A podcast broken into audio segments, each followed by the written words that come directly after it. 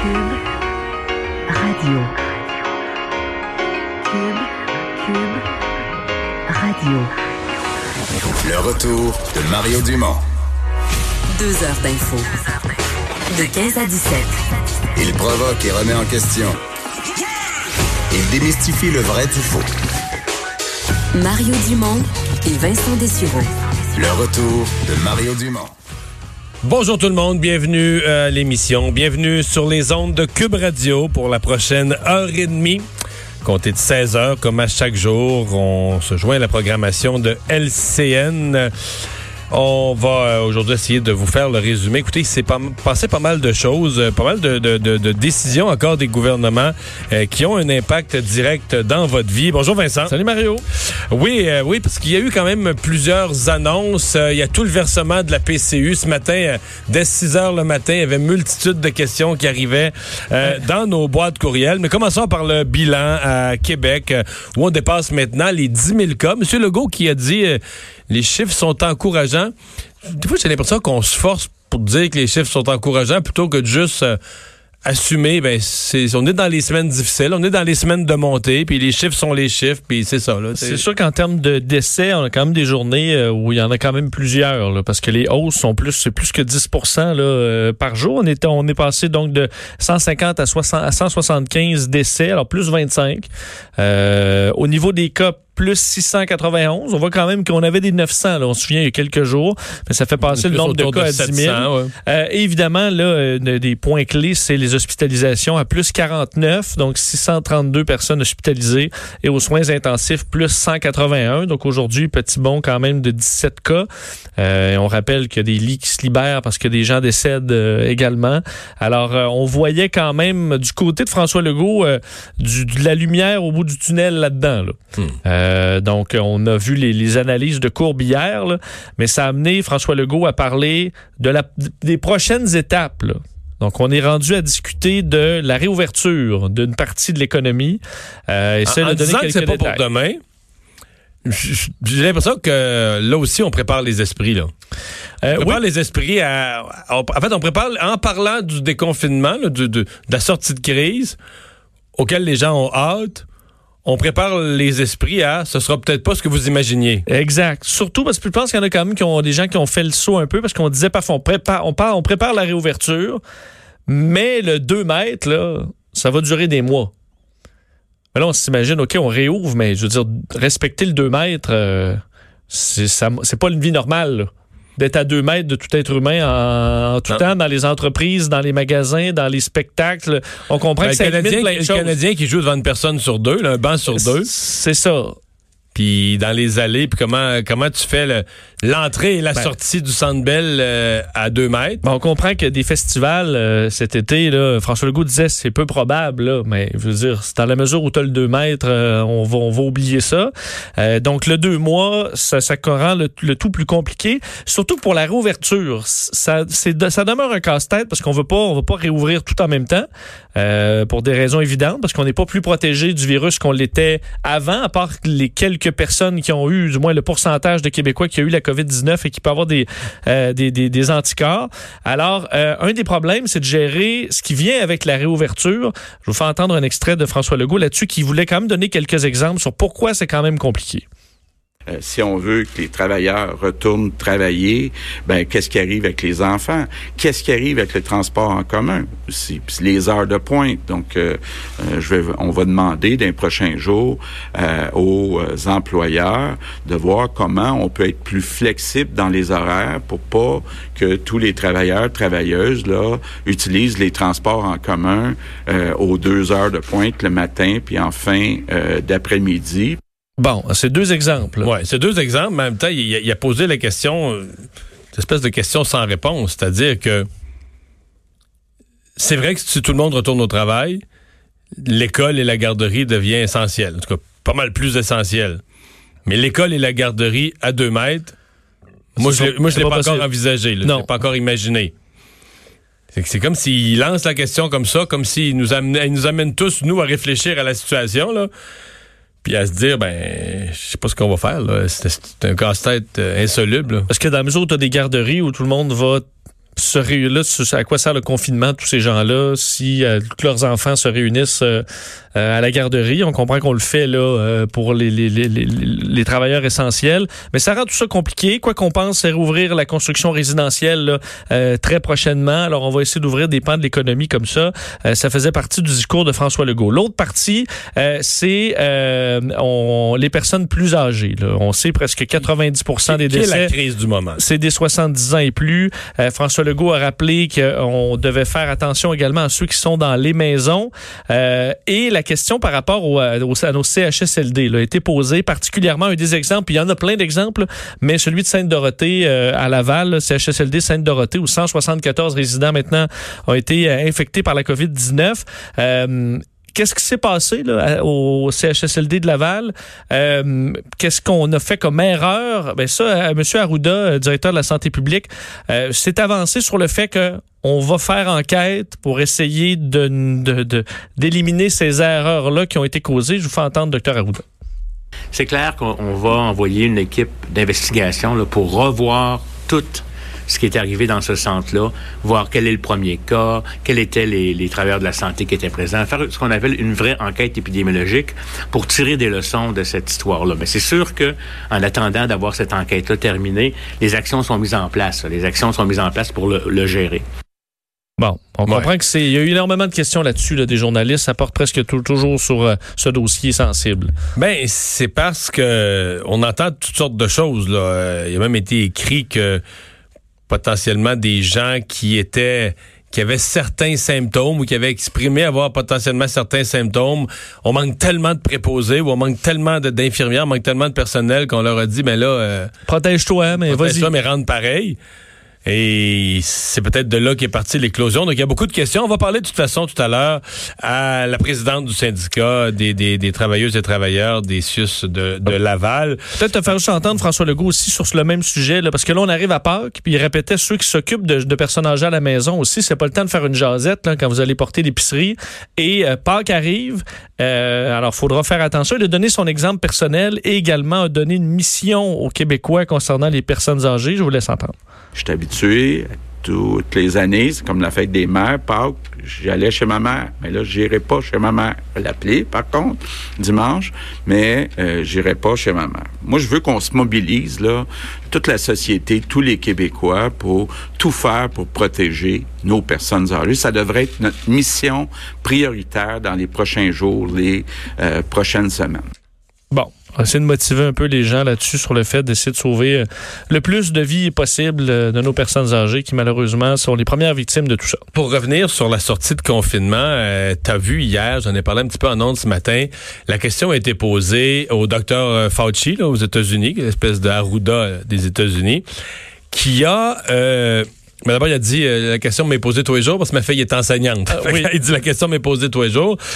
Et là, il a commencé à parler de toutes les mesures qu'il faudrait prendre dans les écoles de distanciation. Puis là, tu dis, oh boy, c'est complexe. Mais moi, je me disais, il met tellement de mesures qu'il va parler d'une rouverture possible en, en mai-juin, mais non. En septembre, à l'automne. Oui, Il parlait d'une- pour une potentielle rouverture, pour peut-être pouvoir rouvrir à l'automne. Là, voici toute la litanie des façons de faire qu'il faudrait implanter. Et là, ça me disait, ouais. il y en a qui ont fait le saut, tu penses là? Ben oui. Non, mais je pense que tous les jours, les gens prennent conscience de, de la vie après, là. Pas tous Mais les jours. sauf que tu sais, j'ai l'impression que dans les derniers jours, il y avait comme ah, OK, ben là on arrive à la fin, là. même que je voyais dans le point de presse tantôt on disait un dernier petit coup là, mais un dernier petit coup. euh, Non, monsieur Legault, je dis l'expression, un dernier petit coup. euh. Ben, je suis pas sûr qu'on soit dans le dernier petit coup. Ce sera peut-être moins pire au quotidien, mais on en a pour le. Ce sera le marathon là, pour en venir à bout. Parce que docteur Fauci disait effectivement que euh, on, on espère qu'à l'automne, on ait d'un des traitements, euh, que ce soit la chloroquine, la colchicine ou d'autres, qu'on ait certains traitements plus efficaces, euh, qu'on ait une certaine euh, une immunité collective plus solide et aussi qu'on ait appris donc de, de- au niveau des tests là, pour pouvoir tester les gens rapidement, faire des enquêtes épidémiologiques, aller chercher les cas dans le but de réouvrir euh, possiblement l'école. Mais ce que tu viens de donner, en fait, c'est les, les cinq variables du déconfinement.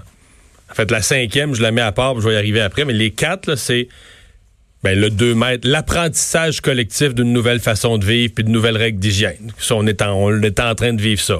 Deux, des médicaments pour soigner les gens qui l'ont. Donc, la crainte de mourir devient beaucoup moins grande parce que on se dit, euh, aux soins intensifs, etc., on a un médicament ou on a une combinaison de médicaments où on peut sauver tout le monde. Donc là, tu as moins peur de l'avoir. Euh, la troisième chose, euh, c'est la le, le, le, le, disons, le, le développement de la part des employeurs, des organisations, etc., de nouvelles façons de faire qui va aider aussi. Euh, la quatrième... Parce que Les tests? La quatrième chose, c'est les tests, c'est ça. Donc, d'être capable... Mais des tests, euh, des nouveaux tests, des tests en 15 minutes, des tests de ce matin, je recevais un, scientifique qui a développé au Québec une machine pour un test en 30 minutes. Donc, faire beaucoup de tests, puis dire que tu vas être capable d'isoler rapidement euh, les gens, même à l'entrée des... Exemple, les CHSLD. Si à l'entrée, on avait un test en 30 minutes, on pourrait dire à tous les employés, regardez, vous arrivez... Tu fais ton test, tu Vous arrivez, vous arrivez 35 minutes avant le chiffre, puis si vous passez, si vous passez le test, vous allez faire votre chiffre. Donc là, on amène des mesures de protection. Puis le cinquième, c'est le vaccin. Mais ça, le vaccin, c'est dans un an. là. Mais les quatre autres facteurs, c'est à l'intérieur de ça qu'on va pouvoir Avoir un semblant de normalité. euh, ouais, c'est ça, exactement. Avoir un semblant de normalité, puis reprendre la vie, tu sais. Puis après ça, ben, t'as toujours le facteur sous-jacent, c'est... Moi, je pense que euh, le, le- le fait qu'on ait un confinement, l'avantage, c'est qu'on évite un ouragan sur notre système de santé. Le désavantage, c'est qu'il y a moins de monde dans la société qui auront eu la maladie. là. Des Oui. jeunes de 30 ans, de 40 ans qui auront eu la maladie. Donc, cette espèce de vaccination collective par le fait d'avoir eu la maladie va se faire beaucoup plus lentement. Est-ce qu'il y a quand même aussi une inquiétude de relâchement collectif? Puis je voyais sur les réseaux sociaux beaucoup parce qu'entre autres, les, euh, les prévisions aux États-Unis, il y en a qui, je voyais, écrivaient, ben là, il y a quelques semaines, on parlait de 2 millions de morts. Là, après ça, c'était 200 000, 100 000. On est rendu à 82 000. Finalement, c'est juste une balloune. Alors que sur le fait qu'on est rendu à 82 000, c'est si... C'est on- le confinement qui fait baisser le chiffre. et le confinement jusqu'au mois d'août. là. C'était ça l'analyse qui a été diffusée hier aux États-Unis. Mais est-ce que de plus en plus de gens vont devenir, disons, euh, contre ces mesures-là aussi? Euh, ça faudra beaucoup travailler sur l'opinion publique. Vincent, il faut parler de la PCU, la Oui. prestation canadienne d'urgence. D'abord, c'est tout un succès, il faut le dire, euh, parce que beaucoup de gens, ceux qui avaient fait leur demande lundi et même ceux qui ont fait leur demande hier, ben pendant qu'ils faisaient dodo, l'argent s'est déposé. Oui, et euh, je pense que beaucoup étaient euh, heureux de voir cet argent-là arriver. Là. Beaucoup qui attendaient pour payer leur loyer, pour payer... Mais heureux, mais pour reprendre ton terme préféré à cette émission, mais médusé. un peu médusé, parce que c'est ça, tu t'attends... Le chiffre qu'on s'attendait à avoir, c'est 2000. ben, on a dit 2000 depuis un mois. Là. Sans tous les jours 2000, 2000, votre 2000, recevoir son 2000. Oui. Puis là, les gens ont 4000. Les gens ont... Ben, dans, ça varie, là. Mais disons, la, la- bon, la- la majorité- masse des gens là, ont eu deux fois 2000. C'est ça, un peu plus d'1,8 million de Canadiens ont reçu finalement deux, euh, finalement 4 000. Il y en a qui étaient à 3 500, il y en a qui étaient même au-dessus au-dessus du 4 000. Euh, donc, euh, il y, y a des explications. Là, entre autres, pour la majorité, ceux qui ont reçu là, le, le 4 000, c'est que vous avez eu carrément deux cycles, donc deux mois, alors deux fois 4 000. On vous en enverra pas un de trop, là, inquiétez-vous pas, mais euh, c'est normal. Euh, il- Donc, la première période, c'est parce que c'est rétroactif au 15 mars. Donc, 15 mars au 11 avril, jusqu'à cette semaine.